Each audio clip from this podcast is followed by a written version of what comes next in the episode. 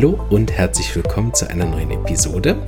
Heute habe ich ein Interview geführt mit Dr. Med Joachim Meyer-Briggs und äh, habe mit ihm gesprochen über sein neues Buch Klassische Homöopathie in der HNO Heilkunde, was ich wirklich sehr, sehr gut finde und äh, sehr von profitiert habe bisher. Und äh, freue mich, dass er Zeit gefunden hat, das mit mir zusammen äh, zu besprechen und auch noch ein bisschen seine Erfahrung mitzuteilen. So hoffe ich, dass euch die Folge auch gefällt. Dr. Meyer-Briggs war schon mal im Podcast. Wer also da äh, noch mehr zu ihm wissen will, kann ein bisschen stöbern in den alten Folgen. Das ist noch voll im Kongress von Ottobrunn. Und genau, jetzt wünsche ich euch ganz, ganz viel Spaß mit dem Interview. Alles Gute und bis bald. Tschüss.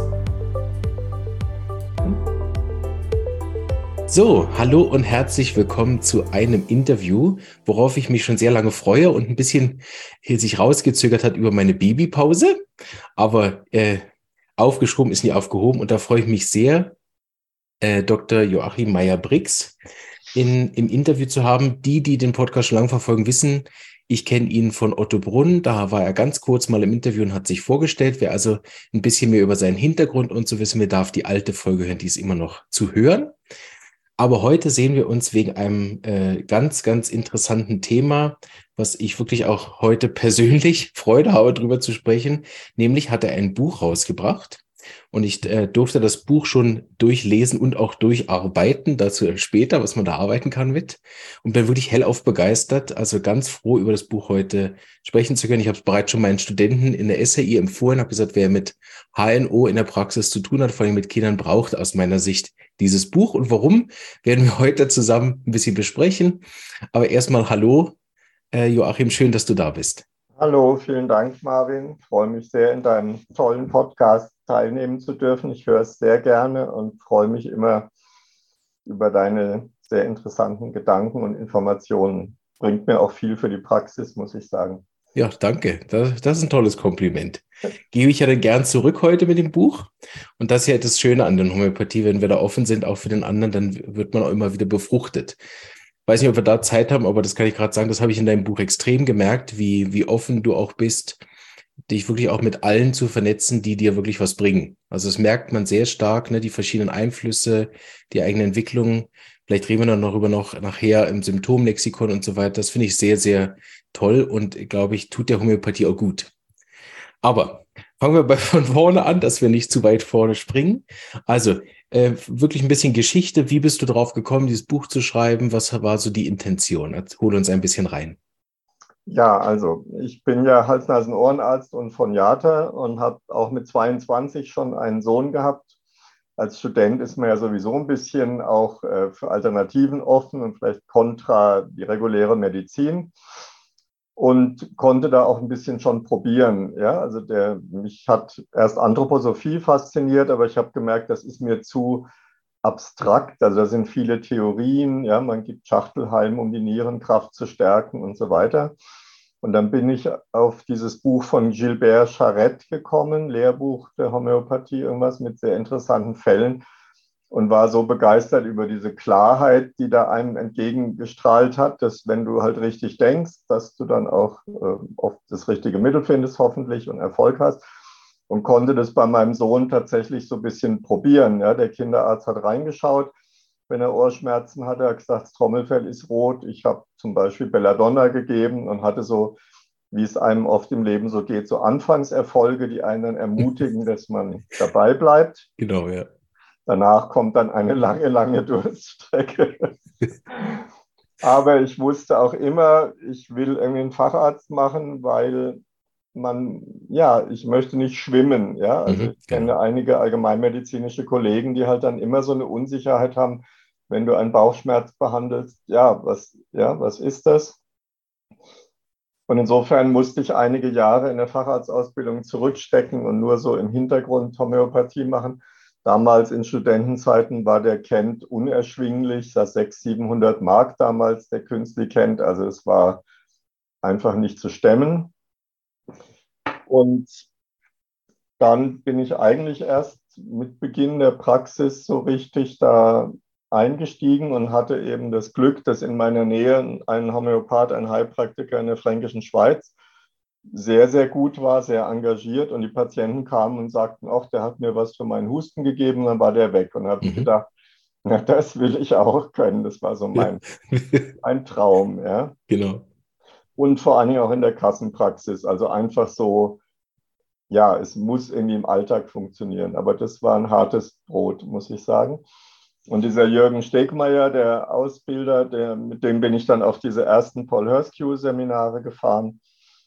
Und der hat dann gesagt, du brauchst ein gutes Fundament, du musst eine richtige Ausbildung machen, sonst hast du ein Haus ohne, ohne, ja. ohne Erdgeschoss sozusagen. Ja. Genau. Ja, und ich habe dann eben HNO-Ausbildungen gemacht und ähm, HNO hat den großen Vorteil, dass man ja überall doch ganz gut reingucken kann. Also von Ohrschmerzen bis Atemnot im Kehlkopf oder Heiserkeit oder Kloßgefühl wodurch du sehr schnell entscheiden kannst, was, ob du jetzt über Psychosomatik reden willst oder über Halswirbelverspannungen oder über eine schwere Krankheit. Mhm. Also ich konnte so ein bisschen entscheiden, wie viel Zeit ich dem Thema widmen will. Ja, wenn ich jetzt in der Praxis, äh, wenn jemand da ein Kloßgefühl im Hals hat und guckst rein und du weißt, er hat keinen äh, Tumor im Kehlkopf, dann bist du frei, über andere Themen zu reden. Ja, genau. Und früher war das ja so, da gab es noch keinen Ultraschall und man war sehr gebunden. Wenn ein Patient irgendwie einen Bauchweh oder eine Atemnot hatte, dann puh, hast du so da, ja, von, mhm. von Psychosomatik über, über Periodenschmerzen, über Eierstockzyste, über Blinddarm konnte das vieles sein.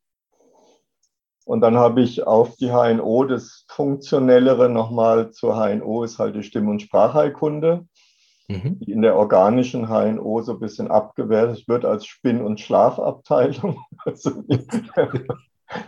aber die Stimme als Ausdruck der Seele und so als Nahtstelle von, von Körper mhm. und Seele, ja, die Stimme, Stimmung, hat mir doch sehr die Augen geöffnet, was es eben noch gibt was, und wie man es vielleicht auch beurteilen kann. Und ich habe nochmal einen Facharzt dann, das war dann einfach in zwei, drei Jahren nochmal möglich, in Phoniatrie gemacht und mich dann niedergelassen in Erlangen und da bin ich jetzt seit ja, 28 Jahren. Mhm. Und es macht jeden Tag immer noch Spaß. Ich habe ja auch in dem, die Intention, dann das Buch zu schreiben, war natürlich, dass ich so froh bin, dass es einfach die Originalprüfprotokolle und Bücher von Hahnemann und allen unseren großen Vorbildern, Hering und so weiter noch gibt, Bönninghausen und man kann die Gedanken noch nachvollziehen. Und mhm. wenn du das nicht fixierst, ja, zum Beispiel fand ich Henny Heudens Mast eine fantastische Lehrerin, aber mhm. sie hat mhm. einfach viele Seminare gehalten, aber wenig geschrieben. Und wenn ich es nicht zu Papier bringe und selbst wenn ich dann ein paar HNO-Kurse halte über Homöopathie, ist es dann irgendwann eben weg. Ja. Ja. Und jetzt bin ich 66, dann überlegt man sich schon, okay, man muss das zu Papier bringen und ähm, habe angefangen mit einer speziellen Kamera. Es gab dann eben äh, eine sehr, schon sehr teure, aber sehr gute Kamera, zum Beispiel für die Ohrbilder. Mhm. Den Rest kann man ja mit dem Handy zum Beispiel heute auch ganz gut fotografieren, ähm, Fotos zu sammeln, mhm. um das einfach zeigen zu können, weil es für einen HNO-Arzt ein, ein, zusätzlicher Punkt immer ist. Also der Befund ist noch so eins der Beine, wenn du sagst, der Stuhl braucht vier Beine, mhm. dann hast du manchmal noch so ein, eine zusätzliche Information. Ja. ja, das war eigentlich die Intention und der, irgendwann kam der Narayana Verlag auf mich zu und hat eben vorgeschlagen, ob, ob ich ein Buch schreiben wollte. Und ich hatte eben schon vorher einige Artikel verfasst da für die Homöopathie konkret, mhm. weil es ja doch ein unglaublicher Aufwand ist. Also man kann sich ja kaum vorstellen, wie viel, wenn du so überlegst, bei jedem Kapitel waren da vielleicht für die Zeitschriftenartikel schon, was weiß ich, sechs Wochen bis drei Monate oder mhm. so erforderlich. Ja. Und das neben der Praxis war schon ja, genau. eine Aufgabe. Und dann hat sich es eben von von geschätzten ein bis zwei Jahren jetzt schon so auf fünf bis sieben Jahre, bis es dann fertig war, erstreckt. Aber ich freue mich und wir haben es für mich, es war so, wie ich mir es erträumt habe, von der Klarheit, von der Schönheit, von der ja, auch optisch ansprechend. Ja. Und das Feedback, was ich so kriege, dass die Struktur angenehm ist. Dass Absolut, man sich, ja. Weil man sich immer wieder das Gleiche, Richtig, ja. praktisch die gleichen Punkte praktisch abgearbeitet sind. Und das war schwierig, weil du musst dir vorstellen, dass man es gibt Oberkapitel Ohren und dann gibt es da wieder akute und chronische Krankheiten und dann gibt es da wieder in den akuten verschiedene ähm, Unterstufen. Das war gar nicht so einfach, dass da nicht irgendwelche Schlangen von Punkt 1, 4, 3, 5, 5, 6, 7 entstehen. Da war die Lösung, das mit Buchstaben zu lösen, vom Verlag vorgeschlagen worden und das finde ich sehr angenehm. Sonst verirrst du dich im Dschungel der Unterkapitel. Ja.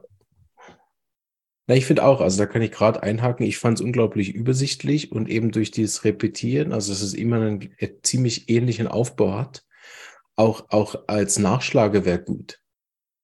Also ich benutze es ja jetzt vor allen Dingen, nachdem ich auch so grob äh, drüber gelesen habe und so, auch wirklich als Nachschlagewerk inzwischen schon.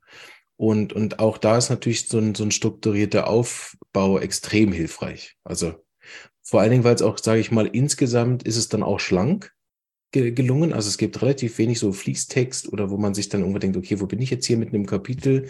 Sondern eigentlich egal, welche Seite man aufschlägt, man weiß genau, okay, ich bin ungefähr hier. da muss ich nur zwei Seiten da weiterblättern. Und dann kommen die Rubriken, da will ich nachher noch was zu sagen. Ähm, und äh, dadurch ist es sowohl, sage ich mal, sich ein Kapitel mal vorzunehmen und ich sage mal, ich arbeite jetzt mal Ohren durch, ne?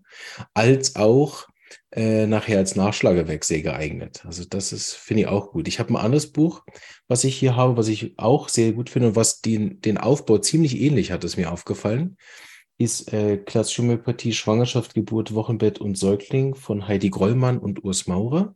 Ist auch ein Riesenschinken.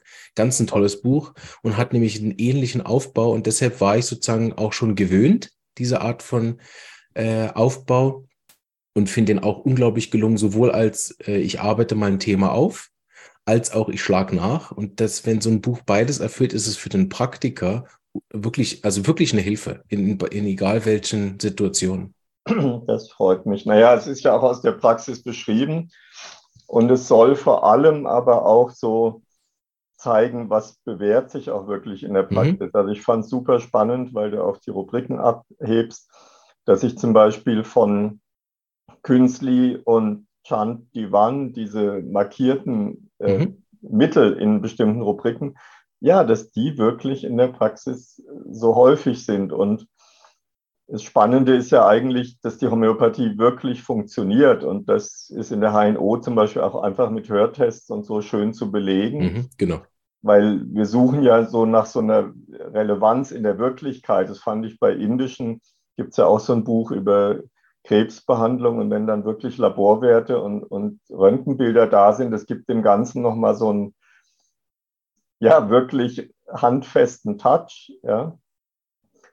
Und ähm, das ist eben auch in der HNO ganz schön darzustellen.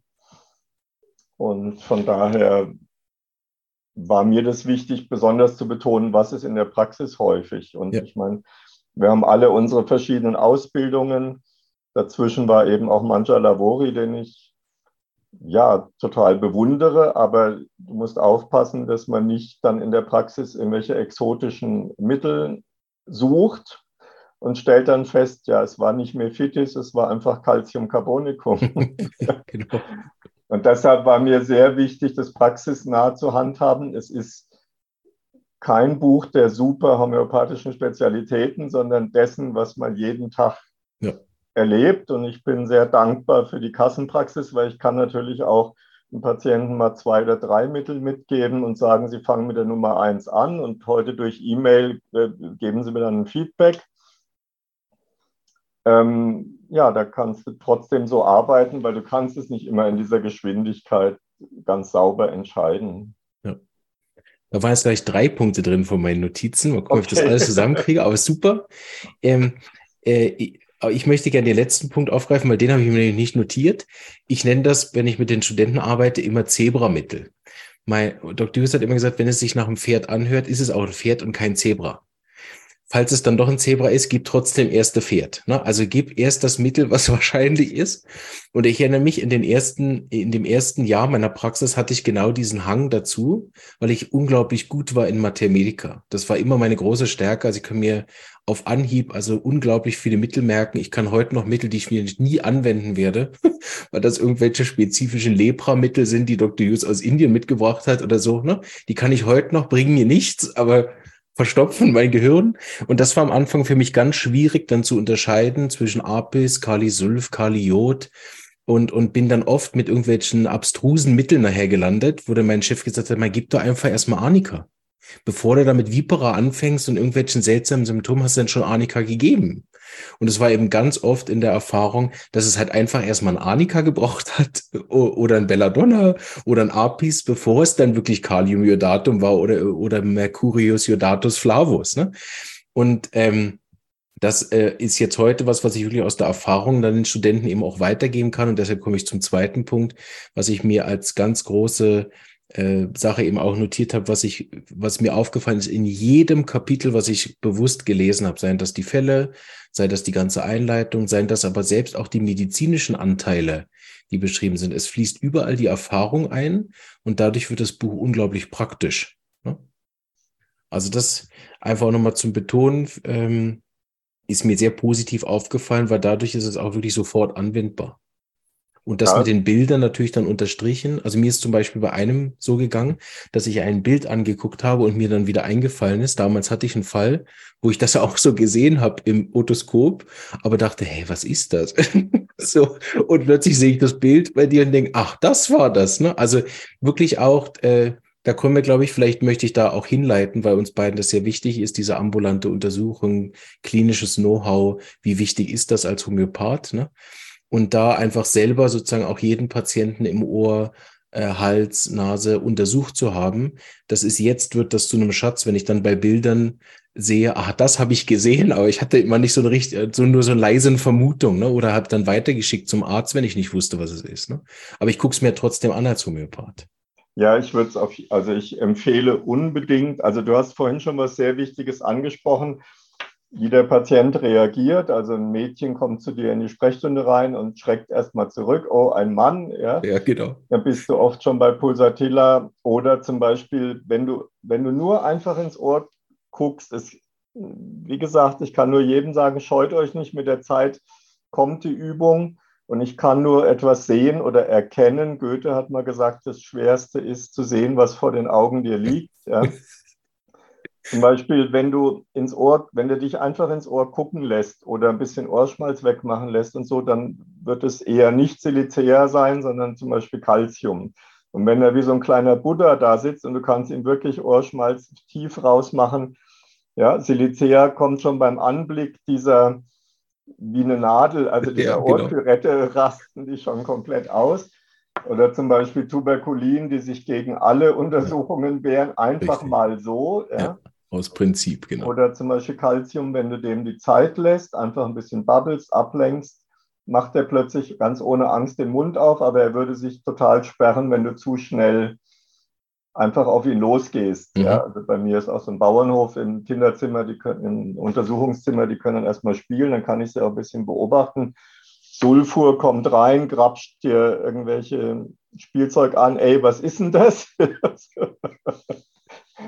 Und ähm, also ich, das Untersuchen ist super wichtig, auch was ich geschrieben habe, schwitzige Hände, ja. Die Eltern sagen es oft, nein, mein Kind schwitzt nicht. Richtig, Und, ja. ja. Fingernägel angucken, Hautfarbe, Lippenrot, ja, und, und eben auch andere Sachen fragen. Hat es öfter einen geröteten Po oder gerötete Scheide, im Winter trockene Handrücken. Also in der Praxis steht, bist ja, ich meine, muss ich vorstellen, 40 Patienten am Tag. Ja. Also ich nehme mir halt die Woche zweimal Zeit, richtig eine Stunde für eine Anamnese. Aber der Rest ist halt schon so, naja, so viel Zeit, wie der Patient braucht. Und da kann es manchmal auch ein bisschen für andere eng werden, weil man sich dann verbabbelt oder im, wenn man so kurz davor ist, das richtige Mittel zu finden. Kennst du das? Man ja. denkt so, du hast es jetzt gleich, oh Gott, dann geht die Zeit weg wie nichts. Ja. Richtig, ja. Und ja, was du gesagt hast, ist eben das Zweite, was mich an der Homöopathie so fasziniert, diese Logik. Und ich bin eben auch Hobby-Schachspieler. Das heißt, ich brauche so, eine, so einen Plan und eine Struktur. Und wenn ich zum Beispiel jetzt Apis gebe, ich hatte einen Fall in 30 Jahren, das war dann Vespa, ja, also bei einer Gehörgangsentzündung. Genau, ja. Wahnsinnig stechende Schmerzen. Und, aber Apis hat ja. oft schon Wunder gewirkt, dass ein Kind also fast apathisch vor Schmerzen in die Praxis kam und sich das Ohr gehalten hat. Und Apis hat so ein, ja, fast so ein, wie so ein Dämmerzustand, also ist blockiert von Schmerz, ja.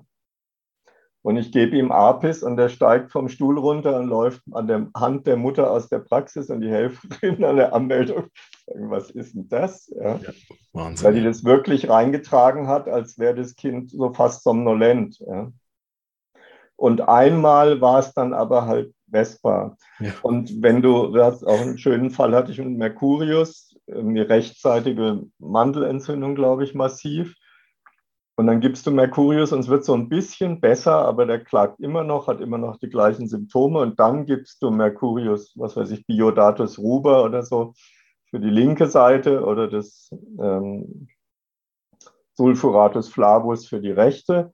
Und dann schlägt es plötzlich durch. Aber das ist dann eigentlich der zweite Schritt. Ja, genau. Also genau wie du sagst, zehn Jahre versucht man die Superspezialitäten zu finden. Und plötzlich merkt man, hey, denk doch einfach nicht so kompliziert. ja, ist genau auch meine Erfahrung, ja. Und ich, einmal hatte ich einen wunderschönen Fall. Wie gesagt, es war wohl wirklich Mephitis mit Asthma und er hat geträumt, er fällt von dem Berg immer runter und stürzt ab. Nach dem Mittel hatte er geträumt, er kann jetzt fliegen. Aber ich wollte ihm nicht sagen, was das ist, ja, und habe gesagt, nehmen Sie Mephitis. Und er ruft in der Apotheke an. Da sagt der Apotheker, ach, mein Stinktier. Und ich so, oh nein. Normalerweise sage ich meinen Patienten immer die Mittel, aber bei dem habe ich mich ein bisschen gescheut. Ja, das habe ich schon erlebt mit Medorinum. Wenn sie dann wussten, was das ist, haben sie es nicht genommen. Ja, oder Carzinosin noch mehr, ja, genau. oder? Oder ich habe immer mehr Veganer, die sich dann zum Beispiel weigern. Ne? Sepia, Apis, Echt? nehmen sie nicht. Echt? Weil es ein Tier dafür gestorben. Ist natürlich auch, also versucht dann immer zu erklären, wie wenig Biene da draufgegangen ist, für wie vielen Leuten die eine Biene da hilft, aber das sind keine Argumente für Veganer. Das ist auch spannend. Oh, das ist, das ist sehr spannend. Ja. Ja. Es gibt ja auch den Fall, dass Menschen sagen, Sie können mir alles geben, aber bloß nicht Laches ist. Und dann ist es genau ja, Laches. Meistens ist es genau das, was Sie nicht wollen. Ne? Ja. Ist mir auch schon aufgefallen. Ja. ja.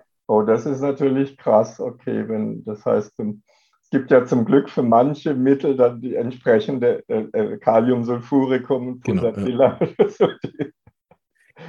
Aber dass das halt einfach Information ist, das ist eben, glaube ich, schwer zu verstehen. Ja? Also ich erkläre immer den Leuten, dass ich sage, wenn sie mit Geld nicht umgehen können, dann nützt es nichts, ihnen viel Geld zu geben. Oder wie der Diabetiker mit Insulin, der kann Zucker essen, wie er will, hat immer mehr Lust auf Zucker, aber es kommt nicht wirklich an. Also du musst das Problem auf der Informationsebene lösen. Du musst ihm zeigen, wie man äh, Geld, mit Geld umgeht. Ich finde es auch super spannend, dass manchmal Leute, ich hatte mal jemand, der so ein ganz starkes Verlangen nach Petersilie hatte, und Petroselinum hat das wirklich gelöst, auch, für, auch den Fall. Oder zum Beispiel manche sagen, ich lutsche immer Mentholbonbons und die tun mir gut. Und mhm. Mentholum ist zum Beispiel sowas, an das man sehr selten denkt bei, was weiß ich, Kältegefühl im Rachen und Verstopfungsgefühl hinten in der Nase und so. Aber manche geben dir dann plötzlich so Hinweise, was sie so instinktiv selber mögen. Ja. ja. Sehr gut. Also ich, ich gebe noch ein paar Punkte, äh, die ich mir rausgesucht habe. Ich finde nämlich auch die ganze Einleitung sehr gut. Das habe ich mir zwei Sachen aufgeschrieben. Ähm, vielleicht kommen wir da nochmal hin. Und zwar gibt es ja, ähm, wenn wir im akuten oder chronischen sind, Unterschiede in der Fallaufnahme. Da müssen wir nicht unbedingt drauf eingehen, aber das ist ja auch ganz wichtig. Ne? Also ist der Fall wirklich akut oder chronisch? Und da ähm, hast du nämlich geschrieben, dass man nämlich wirklich schauen soll, ist es funktionell, ist es organisch, ist es akut, ist es chronisch und gibt es verlässliche Modalitäten, ja oder nein? Und da hast du zum Beispiel geschrieben, dass es je nach Fall eben oft ist, dass du gar keine verlässlichen Modalitäten findest, ne? dass wir also in den HNO-Praxis wirklich auch mit sehr wenig Symptomen ja arbeiten müssen. Vielleicht kannst du da noch ein bisschen deine Erfahrung teilen, weil das ist was, wo ich denke, also ich stehe da immer wieder davor, gerade bei Ohrenschmerzen. Ist ganz interessant. Ich mache noch eine Klammer auf. Genau zu dem Zeitpunkt, wo ich dein Buch bekommen habe, hatte ich gerade zwei Leute mit Ohrenentzündungen, die überhaupt nicht liefen. Also es wurde mit jedem Mittel irgendwie immer schlimmer statt besser und hat sich dann auch hingezogen über zwei, drei Wochen ähm, und, und hat überhaupt nicht funktioniert. Ne? Und da hatte ich eben auch das Problem, die hatten einfach genau keine Symptome. Also sie hatten keinen Schmerzcharakter, ich hatte keine Modalitäten oder die haben dann alle zwei Tage gewechselt. Und äh, da habe ich gedacht, können wir vielleicht nochmal drüber sprechen, also wie, wie du das in der Praxis handhabst, wenn du keine Symptome im Prinzip hast oder wenige. Ja, also in der Praxis ist es ja wirklich so, dass äh, ich muss kurz vielleicht ausholen. Ich habe manchmal erlebt, du musst dir vorstellen, die Patienten kommen ja mit, mit akuten Schmerzen zu, zu jedem von uns, besonders natürlich jetzt erstmal zum Arzt. Und dann sind sie sehr fokussiert auf die Hauptbeschwerde. Und ich, mir ist schon manchmal passiert, dass ich akut viel besser ein Mittel gesehen habe als in einer zweistündigen Anamnese, weil du dann den Wald vor lauter Bäumen nicht siehst, ja, mhm, weil das dann verwischt mit akuten und chronischen Symptomen, früheren, die gar nicht mehr aktuell sind und so weiter. Und wenn du das alles in einen Pool schmeißt, kommst du auf ein falsches Mittel. Da hat mir auch der Heiner Frei sehr geholfen, der ja mal analysiert hat, welche Symptome sind denn überhaupt hilfreich, um das richtige Mittel zu finden. Und das ist eben eventuell nicht Angst bei Gewitter oder Angst vor Gespenstern im Dunkeln oder sowas, sondern es ist viel basaler, so wie es ja auch vielleicht früher für die alten Homöopathen waren. Die Leute kommen und haben ganz aktuelle Beschwerden. Und wir müssen rausfinden, was das Besondere, aber besonders heißt jetzt nicht eigentümlich, sagen wir mal so, das, das stärkste charakteristische Symptom bei dem Patienten ist. Und da passiert es eben sehr häufig, wenn man dann fragt, ist Wärme oder Kälte besser, dass sie einfach was sagen. Ja, ich habe jetzt warm getrunken. genau. Und du musst wirklich überprüfen, ja, haben sie denn auch mal kalt getrunken? Genau. Nö. Ja. Und meine eigene Erfahrung, ich hatte mal so eine Phytolacca-Pharyngitis, da war es wirklich so, dass der heiße Kaffee absolut unerträglich war. Ja. Und diese Deutlichkeit, ja, dass wenn du das Ohr berührst, der Patient vor Schmerzen aufschreit, die, die muss man eigentlich fordern. Ja. Mhm. Und äh, wir müssen auch wissen, das hatte ich auch geschrieben, das kommt von Michael Kohl, dass Temperaturmodalitäten in den Prüfungen wirklich fast nur an Zähnen aufgetreten sind. Also das, äh, das ist nicht so einfach. Und ich gucke eigentlich das, wie du sagst, das Verhalten des Kindes an. Also wenn das Kind noch rumläuft und spielt, die Mutter sagt, der hat immer wieder Ohrschmerzen, äh, das Gesicht ist eher blass und du hast einfach nichts oder vielleicht ein etwas gerötetes Trommelfell, dann ist fast oft Ferrum phosphoricum ja. ein super Mittel für den Anfang. Richtig, ja. Ja, was zudem auch die Themen so Überlastung und Stress genau mit beinhaltet. Also eigentlich, eigentlich ein super spannendes Mittel, was, mhm. was du aber kaum repertorisieren kannst. Und wenn das Kind sehr, sehr starke Schmerzen hat, ist es fast immer Camomilla. Also du kannst eher an dieser wahnsinnig heftigen Schmerzreaktion oder schrillen Schreien. Dann ist es natürlich wichtig, ins Ohr zu gucken, weil wenn der Gehörgang sehr stark geschwollen ist, ist es sehr viel schmerzhafter, aber klinisch weniger gefährlich. Richtig, ja.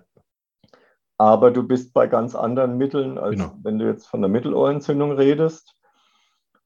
Naja, und dann guckt man noch, gibt es irgendwas, was, ja, vielleicht gab es eine Ursache, also Schwimmkurs. Dulcamara ist auch oft durchaus ein übersehenes Mittel. Ja, da weist auch der Thiago Galik oft darauf hin.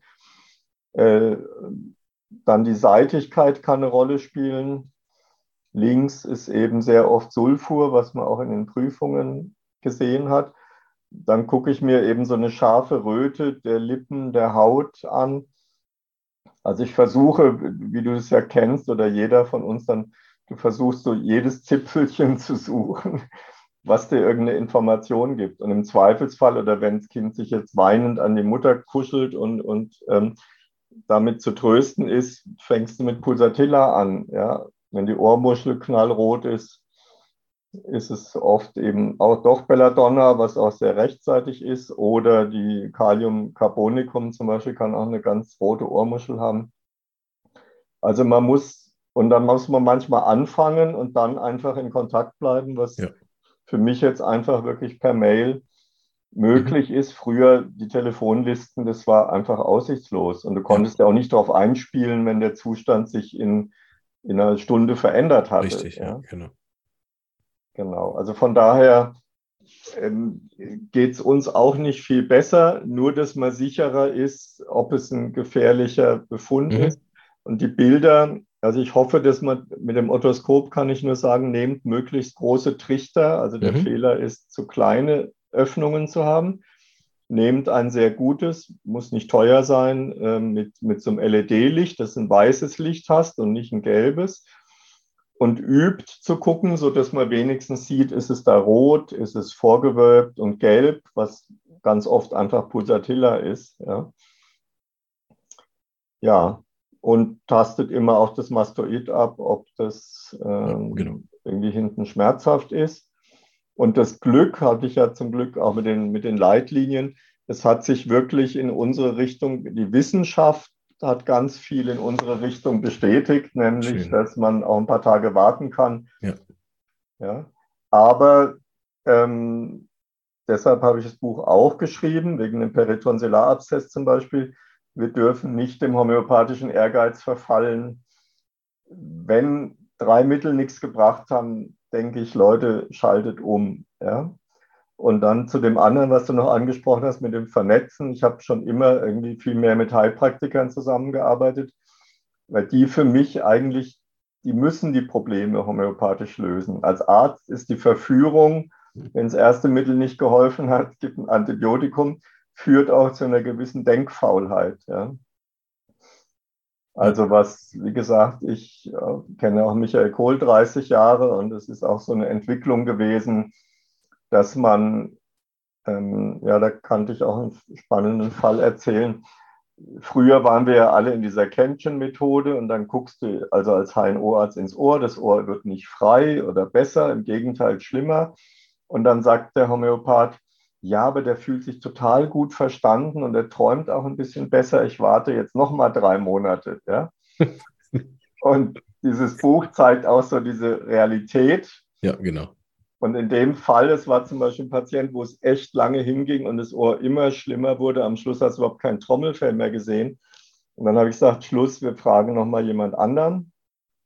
Und die gibt Tuya, das hat ja so diese Rubrik äh, blutender Polyp im Gehörgang und ja, da stehen noch Mercurius in dieser Rubrik drin. Und in Tagen bildete sich das alles zurück und es entstand ein neues, sauberes Trommelfell. Also ich fand es unglaublich. Und das ist das, was der Michael heute auch sagt. Es ist ja unglaublich, wie du mit dem richtigen Mittel auch durchaus relativ starke pathologische Prozesse ja. noch rumdrehen kannst. Ja. Ja. Das ist dann oft der Frust, wenn man das ein bisschen auch gewöhnt ist und dann plötzlich mal wieder nicht hinkriegt. Ne?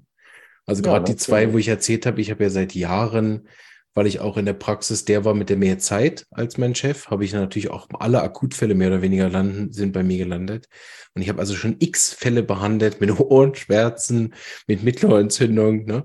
Und ich, hab, ich kann mich jahrelang nicht erinnern, dass ich mal wieder so angestanden bin und dann noch bei zwei Fällen gleichzeitig. Und wenn du es dann am Schluss plötzlich fällt es dir auf, ne, plötzlich drehst du den Fall so nochmal vor dem Auge und dann fällt dir plötzlich ein, aha, das ist das Thema. Dann gibst du das Mittel und innerhalb vom halben Tag ist alles weg. Denkst, ma, also die drei Wochen hätte man sie auch sparen können, aber genau eben nicht, ne? Weil, weil so äh, du dann natürlich die, also diese Fälle vergisst du auch nicht. Ne? Ja. Und nächstes Mal, wenn es nicht läuft, dann denkst du auch früher an das. Ne? Ich habe zum Beispiel da einen Fall extrem gut gefunden, ich weiß nicht, ob der von dir war, der Tellurium-Fall. Weil zum Beispiel Tellurium, mir, ja. Ja, Tellurium habe ich schon x-mal studiert, aber nie angewendet, weil mir nie so richtig klar war, ja, muss es erst so schlimm ausarten, wie das bei Tellurium da steht. Also muss ich erst so ein, weil so ein Zustand normalerweise hätte ich ja schon lange geschickt zum Arzt, ne, wenn es so drastisch ist. Ne, und da mit diesen, ich glaube, es sind zwei Fallbeispiele, die nochmal zu stehen, zu verstehen, aha, da ist der Zugang zum Mittel. Also finde ich wirklich unglaublich bereichernd. Ja, das, jetzt, das, würde ja auch für die Untersuchung sprechen. Ich habe den Gehörgang berührt und der fing an zu bluten. Genau. Ja? Und ähm, das ist auch ein wunderbares Mittel für tra traumatische Trommelfellverletzungen, also Richtig, unglaublich. Ja. Ja. Also auch für mich bis da vorher nicht bekannt. Und das meine ich, wir müssen, mein, mein Lehrer hat immer gesagt, kurz vor dem Tod werden die Symptome am deutlichsten. natürlich ein bisschen makaber, aber es ist oft so, dass am Anfang nicht genug spezifische Symptome da sind, Richtig, wir zu ja. schnell ein Mittel geben und den Fall durcheinander bringen. Ja. Also manchmal müssen wir uns wirklich zurücklehnen und leider erstmal warten und beobachten. Ja? Also ich glaube, dass der häufigste Fehler ist, dass es einfach noch kein, der Körper hat noch nicht von der Störung genug Zeichen hervorgebracht. Ja. Und da haben wir natürlich auch Pro und Contra. Das ist auch ein Punkt, auf den ich eingehen will. Ich sage erstmal das, was ich sehr, sehr gut finde. Nämlich, du hast dir ja sogar noch die Mühe gemacht, die naturheilkundlichen Empfehlungen dazu zu machen. Also was kann ich sozusagen ergänzend noch machen? Und das ist natürlich in dem Buch super, gerade wenn man vielleicht nicht so äh, gut darin ist. Ich arbeite hier zum Beispiel mit einer Drogerie ganz eng zusammen, die extrem spezialisiert sind auf natürliche Unterstützung von Krankheitsprozessen. Die hat sich das wirklich auf die Fahne geschrieben. Und da bin ich dann auch ein bisschen bequem geworden, dass ich gedacht habe, ja, ich schicke die dann dort. so, weil die sind viel besser als ich und ich kümmere mich um die Mittel. Aber das war jetzt auch interessant für mich, die, die, die Kapitel, die ich studiert habe, mal wieder zu sehen, was du so aus der Praxis wirklich auch vorschlägst. Zum Beispiel habe ich dann gemerkt, dass meine Drogerie genau das dasselbe vorschlägt, oft wie du. Gesagt, sehr gut, perfekt, kann ich weiterhin schicken. Ne? Die, die wissen wirklich, was sie da machen. Also das ist auch sehr gut. Andersrum haben wir natürlich aber auch, also ich weiß nicht, ob das nur in meiner subjektiven Wahrnehmung zugenommen hat, die letzten zehn Jahre, aber die Eltern sind unglaublich äh, ja, wie soll ich das nennen, aktiv dabei, den Fall auch zu stören. Also gut gemeint, ne? Aber die geben ja dann selber schon Ferrumphos, zwei Schüsslersalze, dann haben sie noch keine Ahnung Ohrkerze gemacht, haben aber in der Nacht auch schon Algifor angewendet. Und der Fall kommt ja dann zu mir nach so einem, also sag ich mal, einen halben Tag haben sie selber rumgedoktert. Inzwischen geben die auch selber homöopathische Mittel. Ähm, und dann, dann komme ich den Fall mit ja absolute Chaos. Ne? Und ich sehe das so oft, diese erst Algi vor zwei Tage, dann Antibiotika und erst dann kann man den Fall homöopathisch wieder richtig behandeln eigentlich. Weil dann, wenn endlich alles nicht genützt hat, hat man wieder eine Chance zum wirklich eingreifen und diese Zwischenphasen sind sehr schwierig. Also ich, ich finde, ich verstehe jedes Elternteil, was ein Kind hat mit Schmerzen in der Nacht, mit Ohrenschmerzen. Da ich sagen, wir warten jetzt bis am Morgen, ist auch nicht meine Empfehlung. Ne? Aber ich glaube, das ist als Homöopath, wenn du es denn sozusagen nach einem Dreivierteltag akut siehst und das ist schon so viel gelaufen, dann auch noch einzugreifen, ist oft schwierig. Und ich habe auch gesehen, inzwischen, zum Beispiel bei uns in Kur, die Kinesiologen mischen sich auch extrem ein. Die geben dann selber irgendwelche Hochpotenzen, die sie mit dem Armtest ausgetestet haben. Und auch gerne mal zwei Tage, nachdem ich was gemacht habe. Und die so Fälle werden dann auch schwierig. Oder wenn die Eltern kein Geduld haben und dann Komplexmittel geben. Also ich finde, die Fälle sind dann auch noch komplizierter geworden für mich als vor zehn Jahren. Wie siehst du das? Vielleicht auch in Deutschland nochmal ein Unterschied? Ich würde es genauso sehen. Zum Glück in der letzten Zeit sehe ich mehr, dass sie einfach Ibuprofen oder sowas geben. Das ist für mich dann noch einfacher zu handeln. Also diese Phase mit Otto Foven oder Foven T oder ja, ähm, Traumel oder so ist seltener geworden, weil es sich so, diese Welle ist ein bisschen vorbei der Mode und es bleiben sozusagen die, die eher wirklich Interessierten. Aber was du zum Beispiel sagst mit den äh, Osteopathen und so, das finde ich ganz, oder Kinesiologen, kann ich absolut bestätigen. Wir müssen, ich hatte einen sehr interessanten Fall, dass jemand eine Depression hatte, kriegt ein homöopathisches Mittel und ein Rückenschmerz kommt wieder, der geht zum Chiropraktiker und der behandelt den Rücken und der fällt zurück in die Depression. Ja, ja. Genau. Also, dass wir diese, diese sanften Bewegungen des Körpers und diese Verschiebung der Energie und so, das kannst du nicht so, sozusagen beliebig einfach so wegmachen. Mhm. Ja. Und das hatte ich ja eben auch geschrieben, fand ich auch vom Theater eine gute Anregung, diese Rubrik Ohrabsonderung unterdrückt zum Beispiel. Das ist ja auch ein Grund, warum Pulsatilla oder Sulfur wirklich häufiger vorkommen. Hahnemann hat ja nicht umsonst auch in Paris viel Sulfur gegeben, weil du hast verwischte Fälle. Ja? Und dann zappeln wir uns ab mit nicht klaren Symptomen, geben irgendein Mittel und sind dann enttäuscht, wenn es nichts tut. Ja? Also man kann, mancher kommen Leute zum Beispiel mit kleinen Lymphknoten am Hals, so bohnengroß, und sagen, oh Gott, da ist ein Lymphknoten geschwollen. Und dann sage ich immer, wenn Sie mal eine Metastase am Hals gesehen haben, weißt du, eine zwei Zentimeter große, runde, mhm. nicht bohnenförmige, harte Kugel oder eine Toxoplasmose mit, mit einem ganzen Paket von Lymphknoten, dann wissen Sie, was ein geschwollener Lymphknoten ist. Ja? Deshalb auch die Bilder. Ja, genau. Also wir, wir gehen auf viel zu kleine Sachen, die nicht stark genug sich ausgeprägt haben und dann sind wir verzweifelt, weil es nichts tut. Ja?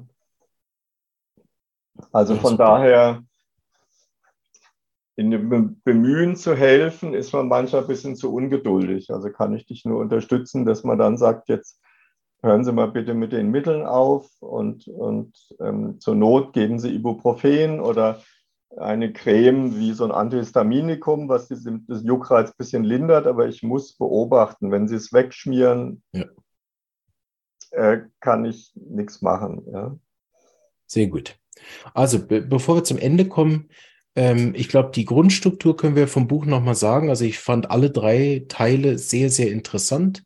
Der erste Teil ist einfach so eine obligatorische Einführung, die ja in keinem Homöopathiebuch fehlen darf. Und da war ich, obwohl ich sehr viele Bücher jetzt inzwischen auch schon gelesen habe, auch jetzt im Rahmen des Podcasts, sehr viele Grundlagen Homöopathiebücher ja immer wieder auch in der Leseecke benutze, waren da wirklich einige Sachen drin, die ich sehr, sehr gut fand. Gehen wir jetzt nicht mehr darauf ein, aber ich fand zum Beispiel diese ausführliche Erklärung, was sind wirklich charakteristische, was sind individuelle Symptome und wie hat das zu tun mit der Arzneimittelprüfung. Das empfehle ich auch jedem Kollegen, wenn das Buch mal in die Hand kriegt, zu lesen. Der Teil war wirklich für mich auch nochmal eine sehr, sehr präzise Erklärung, was kann ich nachher nehmen in der Praxis, was nicht, wie kommt das überhaupt zustande, wann ist so ein äh, Symptom überhaupt auffällig. War auch für mich, der viele Grundlagenbücher kennt, wirklich toll, das so präzise nochmal zu lesen. Und dann kommt der große zweite Teil, äh, wo, wo wirklich die einzelnen Organbereiche HNO durchgegangen werden in diese tolle Struktur und am Ende ein sehr, sehr wertvoller Teil mit Fällen und da nur mal kurz, damit wir nicht äh, überziehen von der Zeit. Ne? Nur kurz erwähnt, dass das auch wirklich Superfälle sind, nicht irgendwelche Fünf-Stern-Fälle, wo man gibt ein Mittel und dann eine Super, ne? sondern wo man wirklich mit Laborergebnissen, mit, mit äh, diese, mit Bildern, mit diesem Gehört, also Hörtests und diesen Sachen wirklich auch unterlegte Sachen hat, die, die sozusagen zusätzlich zu den gewählten Rubriken vom Symptomelexikon, also wirklich so einen Fall praktisch einem nahebringen. Und das fand ich wirklich, also alle drei Teile sind äh, sehr gelungen, hat mir wirklich sehr viel Freude gemacht. Und die letzte Frage, wenn ich noch darf, wenn du noch magst, würde ich gern mit dir, weil das war, war etwas, das Kapitel habe ich wirklich zweimal, ich glaube sogar dreimal gelesen, weil es für mich u schwer war, in diese Symptome-Lexikon einzusteigen, vom Denken her. Also ich habe eine Weile gebraucht, das zu kapieren, habe mich lang gefragt, okay, was ist jetzt der Unterschied zum Synthesis? Und habe länger gebraucht, das zu verstehen, können wir wahrscheinlich jetzt im Detail alles nicht besprechen. Aber vielleicht kannst du versuchen, so ein kurzes Hamm abzugeben, was dich, weil das hast du sehr schön geschrieben, was dich so begeistert hat, warum du damit arbeitest und warum du uns empfehlst, dann eben im Detail da mal oh. vielleicht in deinem Buch nochmal zu lesen, aber sonst auch sich mit dem vielleicht auch äh, mehr zu beschäftigen.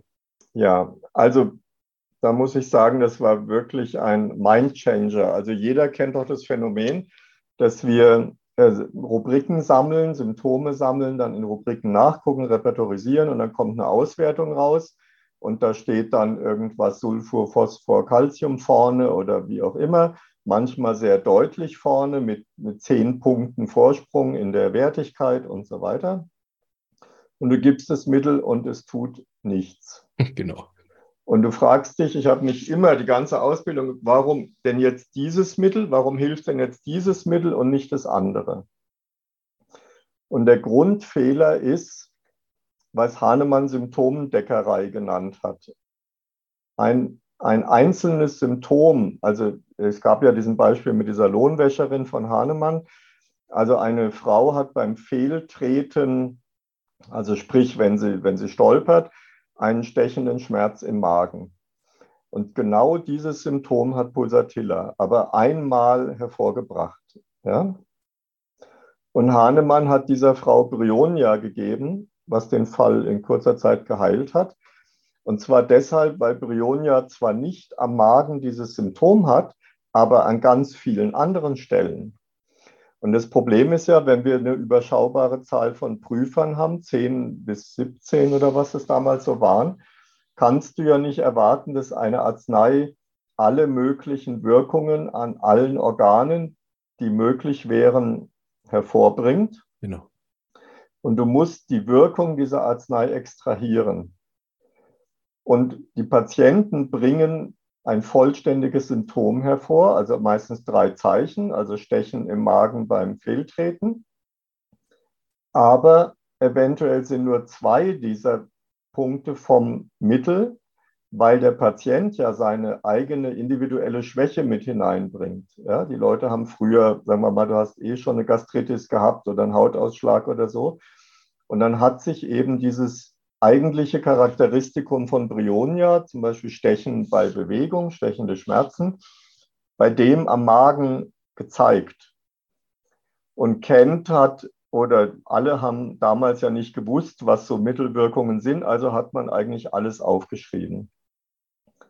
Da sind aber ganz viele Informationen drin, die nicht zuverlässig sind, ja? die nicht wirklich diese Mittelwirkung abbilden. Das merken wir bei so Mitteln wie Belladonna oder du hast zum Beispiel im Podcast erzählt, dass du APIS mal so eine Prüfung ziemlich schnell erkannt hast, an dieser Kombination brennend stechender Schmerz.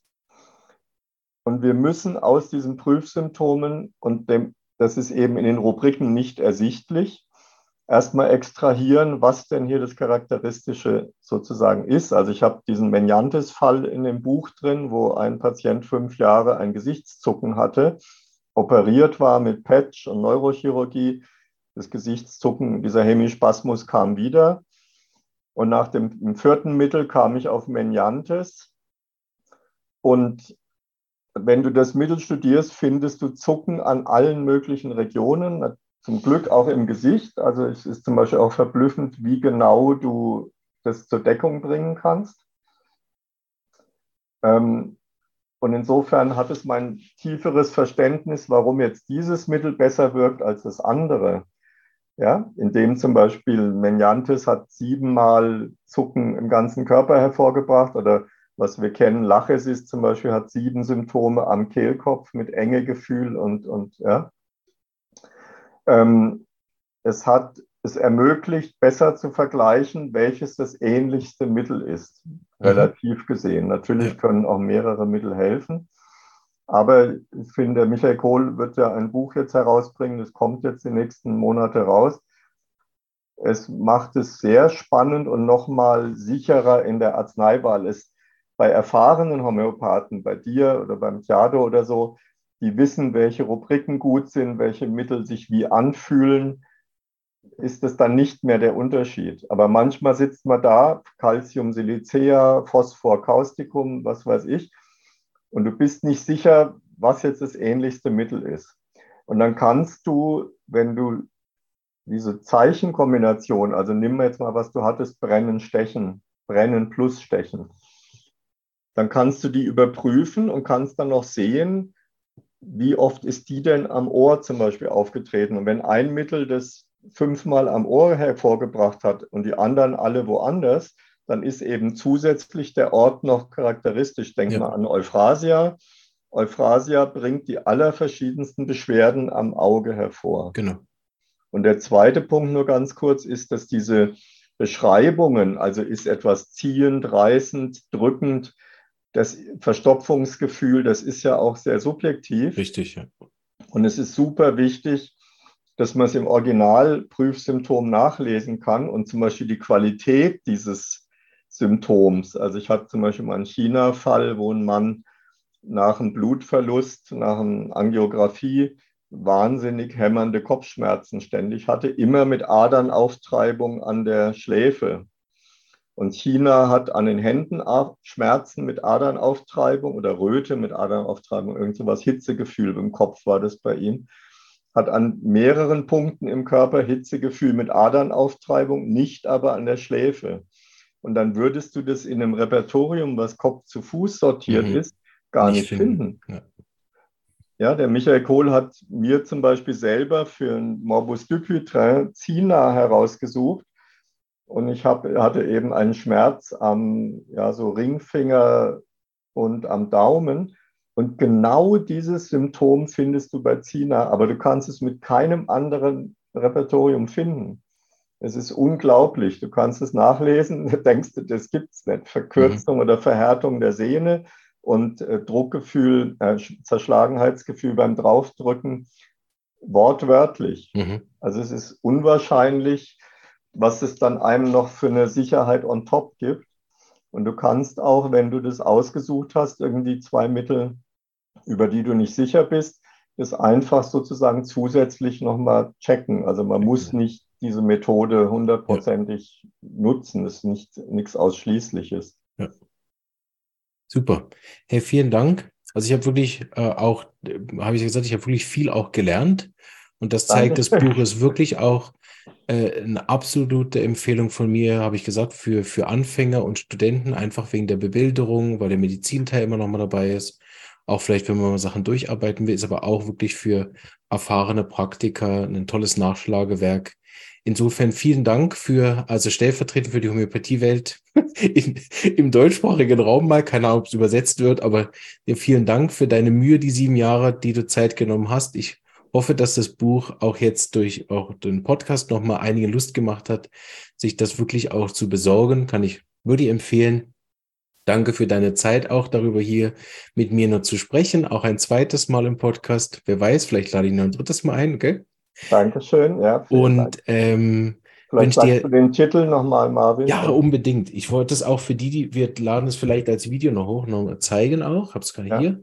Der Titel ist Klassische Homöopathie in der HNO-Eilkunde und ist im Narayana Verlag erschienen. Das heißt, alle können es auch dort über den Narayana Seite dann holen. Und äh, ja, hast du noch abschließende Worte? Ansonsten verabschiede ich uns. Nein, ich freue mich sehr, dass ich auch einem sehr erfahrenen und guten Homöopathen dann noch was geben kann. Man denkt ja immer selber, naja, vielleicht wissen das die anderen alle. Gerne bin ich auch jederzeit für Fälle oder Rückmeldungen, auch Kritik offen. Ja, klar, es ist ja ein wachsender Prozess und es soll allen dienen.